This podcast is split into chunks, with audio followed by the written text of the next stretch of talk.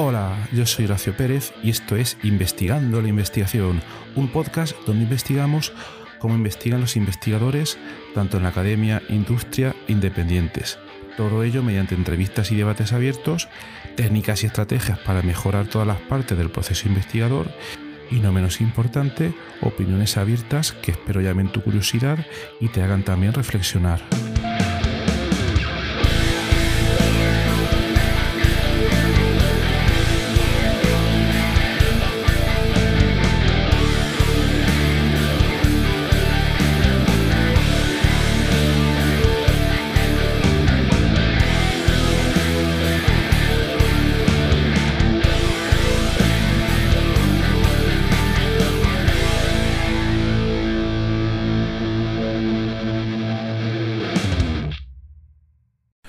En el episodio 251 del podcast, hace aproximadamente uno o dos episodios, bueno, aproximadamente no, exactamente dos episodios, estuvimos hablando de las opciones o de la idea de que eh, un investigador pudiera salir de su mm, típico trabajo en la academia y dedicarse a buscar o encontrar otras opciones fuera de ese mundo y entonces estuvimos hablando un poco de las opciones que le puede brindar la consultoría, es decir, el ofrecer sus servicios relacionados con la investigación a otros posibles clientes. Entonces en el episodio de hoy vamos a seguir un poco en esa línea, por tanto si no te has escuchado el episodio 251 te recomendaría que lo escucharas, eh, si no tampoco pasa nada, te dejo que te quedes. Bien, hoy vamos a hablar de plataformas para lo que vamos a denominar a partir de ahora freelancers. Freelancers eh, son personas que se dedican a ofrecer sus propios servicios sin tener por encima una empresa u otra institución. Eh, lo dice la propia palabra, ¿no? Gente free, gente, gente libre. Bien, pues obviamente existen muchísimas maneras de ofrecer nuestros servicios, pero hoy vamos a hablar de, como decíamos, de ofrecerlos a través de plataformas. Bien, estamos en el año 2023. Yo creo que en Internet ya hay plataformas para prácticamente todo. Creo que, por ejemplo, hay redes sociales para perros, otras para gatos, etcétera. Entonces, ¿por qué no? Porque no puede haber una plataforma para que investigadores puedan ofrecer sus servicios para freelancers, ¿no? Entonces, eh, vamos a comentar cuál sería un poco, esta idea, ¿no? Bien, por compararlo un poco, quizás los que estéis en España, y existe una app, una aplicación de móvil que se llama Wallapop, ¿no? Muchos probablemente la, las conozcáis, no le quiero hacer publicidad, al menos gratis, y quizás en Latinoamérica también se conoce esta aplicación de móvil. Pero bueno, si no es esa, aseguro que hay otra parecida. ¿Cuál es la idea de esa aplicación? Pues que tú quieres vender algo, no sé, em, una raqueta para jugar al tenis ya no te interesa, entonces le haces una foto, la pones en esa plataforma, le pones un precio y si hay gente que quiere encontrar raquetas, pues rápidamente o no, todo depende, rápidamente te contactarán y te dirán que les bajes el precio. Ese será el primer paso, ¿no? Parece que es algo universal. Pues aquí hay algo parecido, ¿vale? Creo que sea un poco la idea de plataforma. En cuanto a plataforma nos referimos a algo que existe online y que a veces incluso se puede manejar a través de una aplicación móvil o a través de una aplicación web en muchos otros casos. Entonces, en esas plataformas lo que se hace es que normalmente uno se abre un perfil, igual que pueda ser en Facebook, LinkedIn, etcétera, etcétera, y en el perfil uno detalla eh, los servicios que ofrece, con la esperanza de que alguien lo vaya a contactar para pedirle esos servicios, de manera muy parecida a como comentamos en la aplicación de Wallapop con esa venta de la raqueta de tenis. Entonces, eso sería un poco de manera generalista. Ahora voy a comentar un poco las diversas plataformas que hay. Bueno, en realidad pueden haber miles, pero yo voy a comentar eh, algunas que he visto hace poco y otras que conozco por quizás por haberlas estudiado más, ¿no? Entonces, en primer lugar, os comentaría sobre la plataforma Fiverr, F-I-V-R, VERR. Es una plataforma, no va dirigida únicamente a investigadores, va dirigida a cualquier tipo de persona que pueda ofrecer sus servicios de manera online, ¿vale? Cualquier tipo de freelancer online. Y esta plataforma nació con una filosofía de que eh, el precio iba a ser barato, ¿no? Entonces te puedes encontrar servicios a partir de 5 euros, 5 dólares y de ahí hasta arriba. Luego también lo voy a contar con esta plataforma, pero el funcionamiento es similar para todas ellas. Tú tienes ahí, igual que pasa con otras plataformas como Airbnb, a medida que vas ofreciendo servicios o que vas comprando servicios, pues se te van asignando un score, unas estrellas, ¿vale? La clasificación 5 estrellas famosa en función de cómo te portas, entre comillas, con las otras personas a las que has comprado u ofrecido servicios. De tal manera que cuando tú buscas una persona, pues lo primero que vas a mirar va a ser su perfil y también pues el número de estrellas que pueda tener. Entonces, como decía en Fiverr, te puedes encontrar cualquier cosa a nivel online y de hecho esta plataforma yo la recomendaría muchísimo. Es la que yo utilicé hace dos años para eh, dos cosas. La primera fue eh, generar la sintonía del podcast. ¿Vale?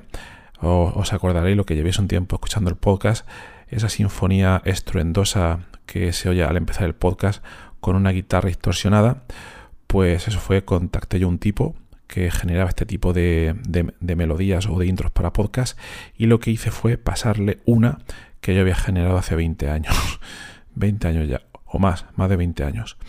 Y le dije, mira, quiero algo parecido, pero que son un poco mejor, etcétera. Y el tipo, eh, creo que me costó unos 40, unos 40 euros.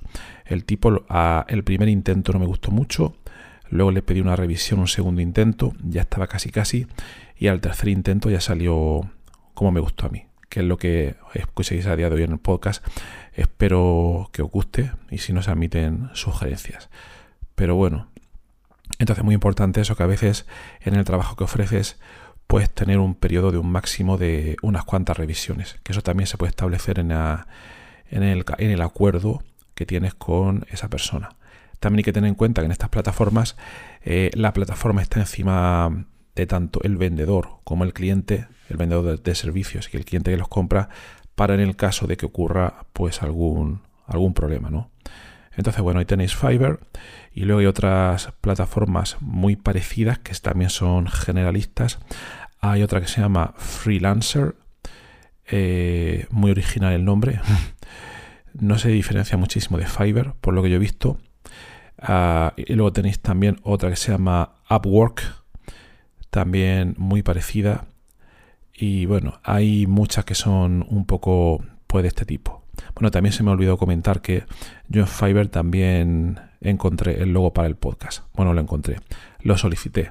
Vi varios diseñadores gráficos, contacté a uno de ellos, uno que está en Argentina, y después, y un tipo súper profesional, Alex, lo he invitado al podcast, a ver si accede algún día a venir. Y después de tres intentos salió el logo que podéis ver a día de hoy, que creo que es un logo bastante original, con una lupa mirando otra lupa, donde se un poco la idea del investigando la, investigación, pues, pues para que veáis. Y este me costó un poco más, este me costó sobre los 100 euros, pero estoy bastante contento.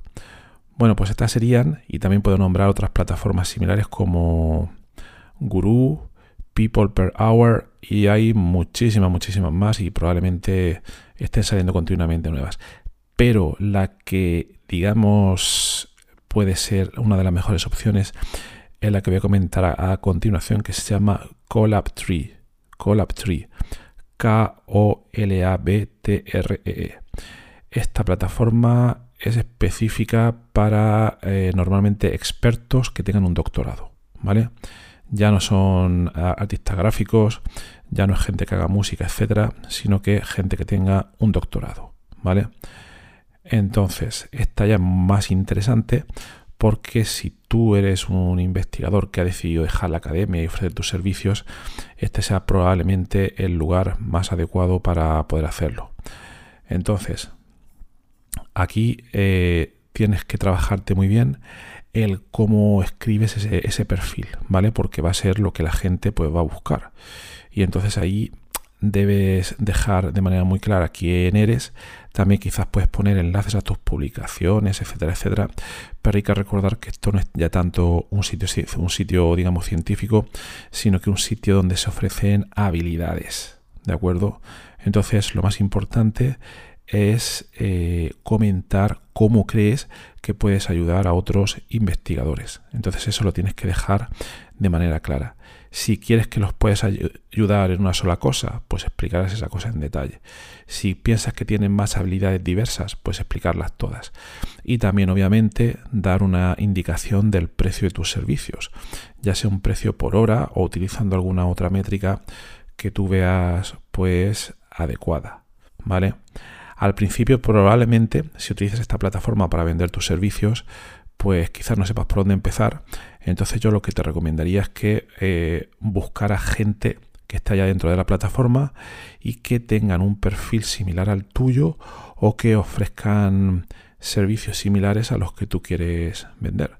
Por ejemplo, si tus servicios van a ser de eh, mejorar artículos científicos, ayudar con la escritura, pues eso es lo que debería buscar en la plataforma a, la hora de encontrar otra gente que ofrezca también esos servicios, ¿no? Y aquí hay muchísimos casos de, de uso, ¿vale? Porque, como os comentaba, Collabtree es una plataforma que conecta, bueno, a empresas e investigadores con expertos que tengan un doctorado y normalmente suele ser eh, para trabajos a nivel remoto, lo cual te amplía muchísimo el mundo ¿vale? Pero también hay más competencia y normalmente suele ser para temas puntuales a, corto plazo, ¿vale? Entonces os voy a comentar tres casos típicos de aplicación que se pueden encontrar en esta plataforma, pero os comento estos tres para que os hagáis una idea si os encaja en lo que tenéis en mente bien, pero obviamente si no podéis proponer cualquier tipo de cosa, ¿no? Pero tres de los típicos son, eh, uno suele ser análisis e interpretación de datos, ¿vale? Por ejemplo, puede suceder que una pequeña startup en tema de biotecnología haya recopilado una gran cantidad de datos de su último experimento o análisis, pero no tiene la experiencia interna para poder realizarlos. Entonces, a través de esta plataforma, Collabtree, sugieren o buscan un científico freelance que tenga potestad en este tipo de, de análisis en el campo de la biotecnología. ¿no? Entonces el científico podría analizar esos datos y ayudar al startup tanto a entenderlos como identificar tendencias clave e incluso si la empresa o startup se lo requiere, pues ayudar a escribir un informe detallado con todos esos hallazgos. También hay que comentar que la plataforma, si quien compra los servicios lo pide, pues te puede hacer firmar un acuerdo de confidencialidad porque puede que sean temas, temas sensibles. Entonces esto es muy importante también tenerlo en cuenta. Otro segundo servicio típico sería la revisión de literatura eh, o del estado del arte, ¿vale? Podría pasar también que una empresa farmacéutica está desarrollando un nuevo compuesto y necesita una revisión exhaustiva de la literatura sobre un tema muy muy muy específico y entonces lo que hacen es poner un anuncio en esta plataforma. Requerimos un investigador con un doctorado y que pueda demostrar una carrera, eh, un track record de publicaciones en este área. ¿Vale? Entonces, eh, claro, la empresa farmacéutica puede hacer dos cosas. Uno, postear ese anuncio o luego hacerlo un poco más en privado, trastear los perfiles que hay en la plataforma eh, según los artículos que haya publicado la gente o palabras claves que uno haya puesto ¿vale? Y entonces contactar directamente a los investigadores para ver si les interesa llegar a un acuerdo con ellos, ¿no? Otro tercer punto bastante típico es eh, la ayuda en la redacción de grants, de subvenciones, ¿vale? Podría suceder también que haya una organización sin ánimo de lucro y que esté solicitando una financiación para un tema en los que trabaja, pero que no tiene ningún personal que tenga experiencia específica en ese tipo de, de redacción, ¿no? Entonces, pues lo mismo, podían o bien poner un anuncio o contactar a aquellos que en su perfil tengan las palabras clave relacionadas con lo que busca esa fundación, ¿no? Y si llegan a un acuerdo, pues que el investigador pues ayudara a la organización de la aplicación de enviar esa propuesta, de escribir una propuesta convincente para que la fundación aumente al máximo sus posibilidades de recibir esa, esa financiación. Y bueno, estos son algunos de los ejemplos típicos, pueden haber muchísimos más, no me quiero extender, pero claro, hay que tener en cuenta una cosa, si alguien ofrece algo muy típico y algo muy estándar, por ejemplo, si uno pone análisis e interpretación de datos, pues quizás va a tener demasiada competencia, ¿no? Mientras que si se va a algo que sea un poco más nicho, no sé, análisis e interpretación de datos de algún tipo de instrumento específico, pues quizás va a tener mayor diferenciación y si encima tiene detrás una gran cantidad de publicaciones o de proyectos trabajados que le puedan avalar, pues ahí va a poder tener una serie de, pues, ventajas, ¿no? Entonces, bueno, este es el episodio de hoy donde estamos hablando de cómo un investigador que se ha dejado la academia puede buscar eh, clientes a la hora de ofrecerles sus servicios de, pues, consultoría. ¿vale? Este es un caso a través de plataformas, pero recordad que no es la única manera ni de lejos. Pueden haber muchísimas otras. Pero bueno, eso ya lo dejamos para otro episodio. Pues nada más. Espero que te haya resultado interesante. Si quieres recibir información más detallada sobre todas estas cosas que contamos en el podcast, te puedes suscribir a mi newsletter en la dirección horacio-ps.com barra newsletter y recibirás información más detallada sobre todos estos temas y algunas cosas que no publico en el podcast. Eh, bueno, pues nada más, espero que tengas un maravilloso día y hasta luego.